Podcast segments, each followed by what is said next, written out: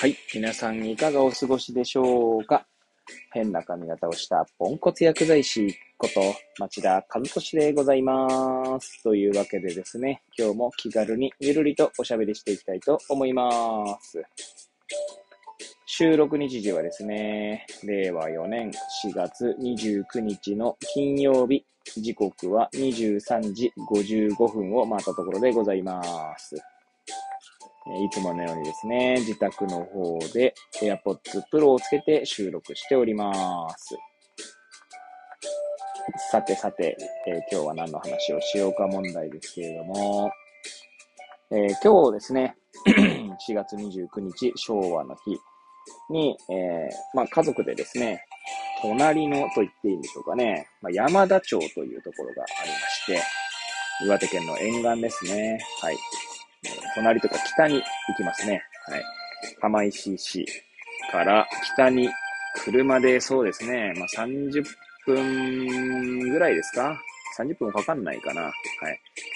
25分ぐらいですかね。まあ、そんな細かいとこはいいんですけど、えーそこにあるですね、クジラと海の科学館という場所がありまして、そこの前にはですね、まあ、公園があったりするんですけれども、そこでですね、まあ、イベントがありましてですね、家族で行ってまいりました。はい。えーその感想をですね、今日はちょっと述べてみようかなと思います。はい。えーもしよければ最後までお聞きいただければ幸いでございます。はい。そちらはですね、まあなんだ、確か村祭りだったかなはい。えー山田町と山田町の観光協会かなんかが主催していたものでですね、まあ無料で入場できるんですけれども、まあどんなことが、ま、中で、中でというかその村祭りではですね、あったかっていうと、まあ祭りという名のも、まあ、そう、祭りという言葉にもですね、表されるようにですね、まあ出店みたいなのもありましたね。まあ焼きそばとか、はい、たこ焼きとか、はい。あとはですね、えー、まあ、アンパンマンショーがですね、ありましたね。はい。アンパンマンショーがあったのと、あとは、こう、動物と触れ合えるみたいな感じで、はい。うん動物と触れ合ったりとか、ポニーかなんかね、乗れるイベントがあったりとか、はい。あとは、まあ、祭り、で先ほどね、出店の話しましたけど、まあ、射的があったりとかですね、そういったゲームがあったりとか、あとは、えー警察署とかですね、消防署の、まあ、協力があったんだと思いますけど、パトカーとかですね、消防車の中に乗れたりとかね、そんなこともありましたね。はい。で、まあですね、えーまあ私、うちの子供がですね、まあ3歳と2歳ですので、まあアンパンマンショーというところに、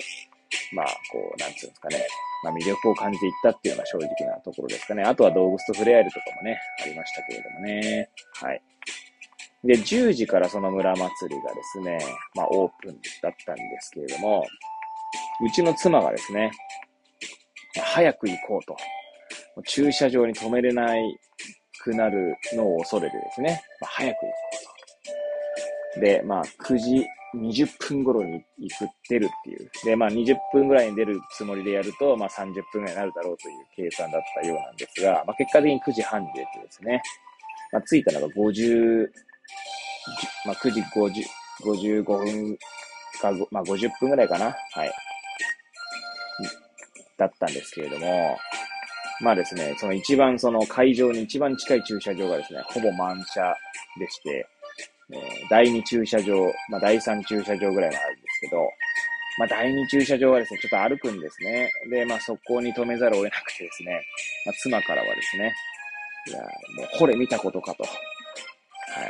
まあ、あの、わた、私がですね、まああまりにもこう、そのイベントのことを舐めすぎてると。絶対混むからってずっと言ってたわけですね、妻はね。はい。で、まあ、その名の通り、その、その言った通りですね、まあ、めちゃくちゃ混んでましたね。はい。まあ、もちろんですね、コロナ禍ということもあって、入場には検温とかですね、あとは消毒、あとはマスクを着用してくださいというところだったんですけれども、まあ、久しぶりにあんなに人がいっぱい、まあ、ね、屋外でしたけれどもね、はい。まあ、やっぱみんなアンパンマンショーをですね、まあ見たかったんだと思うんですが、まあ子連れのですね、ご家族の方がまたくさんいらっしゃいましたね。はい。まあ私はですけれども、あの、まあ下の息子がですね、まあ障害もあるということでですね、まあ、ベビーカーで、まあ2歳にはなるんですけど、ベビーカーでですね、こう散歩しながら、えー、以前ですね、そこの公園ではですね、バードウォッチングのイベントもあったりしたので、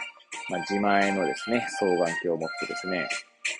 そちらに、そえー、まあ、息子をベビーカーで散歩しながらですね、まあ、水辺の鳥たちをこう観察したりしてましたね。今日はまあ、あの、ヒドリガモ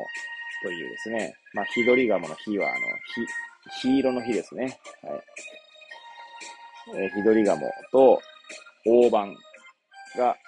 まあ、を観察することができましたね。はい、大判はですね、真っ黒いですけど、あの、頭のあたりが白くなっててですね、ちょっと、まあ、カモに、カモっぽい、カモぐらいの えー、大きさでございます。はい。ヒドリガモはですね、頭がその黄色、まあ赤色をしてるんですね。赤色ってちょっと語弊がありますかね。ちょっと薄い赤というか、まあ黄色なんですけど、はい。ど、どちらもですね、双眼鏡で見ると綺麗に見えますので、そんなのを楽しみながら、はい。で、私がその息子といる間にですね、まあ、え、娘はですね、妻と一緒にですね、まあ、動物に触ったりとか、まあ、していたようでございます。はい。で、まあ、アンパンマンショーをですね、まあ、みんなで見ている間にですね、まあ、妻からですね、まあ、こう、綿飴、まあ、綿飴の出店がありまして、綿飴、まあ、食べ、食べたいねみたいな話になってですね、まあ、私はこう息子と一緒にですね、綿飴を買いに行ったわけなんですけど、まあ、ものすごく並んでまして、はい。結局1時間弱ぐらい待ってましたかね、綿飴を買うのに。はい。まあ、久々になんかこう行列に並んだっていう感じですかね。はい。まあでもなんかこう、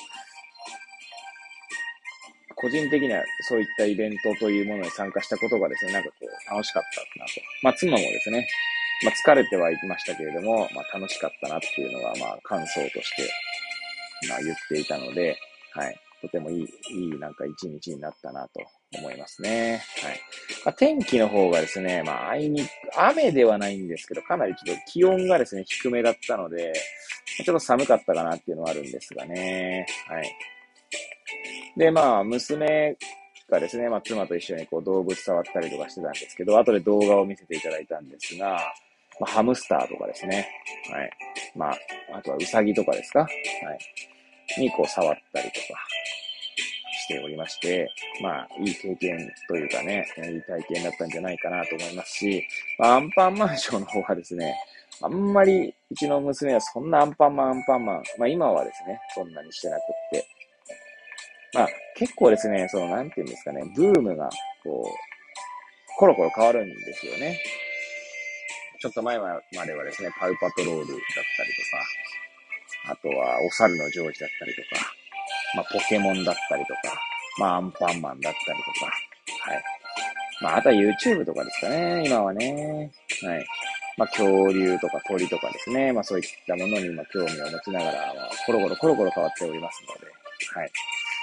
まあ、アンパンマンはそれほどっていうところもあるんですけれども、まあ、嫌いってわけでもないのでですね。はい。まあ、楽しい競技だったんじゃないかなと思いますし、はい。まあ、アンパンマン、ほんとすごいっすね。アンパンマンショーはもう、とんでもない数が、の人たちがですね、見ておりましたよ。はい。まあ、とんでもない数ってどれぐらいかっていうのを、こう、言葉で表すのができないので、うまく伝わらないかと思うんですけれども、はい。まあ、公園でね、公園のイベントスペースというか、イベントスペースを仮設で設定し、設置してのものだったので、まあ、緑溢れる公園でのですね、まあ、野外イベントとしてもとてもなんか気持ちのいいものになりましたね。はい。まあ、そんな感じでですね、はい、山田町の村祭りについて語ってみました。はい。えーくだらだと変わってまいりましたが、最後までお聴きいただき誠にありがとうございます。これを聞いていただいた皆さんがより良い一日を過ごせますようにとお祈りさせていただいて、今日の放送を終了したいと思います。それではまた明日皆さんお会いいたしましょう。さようなら。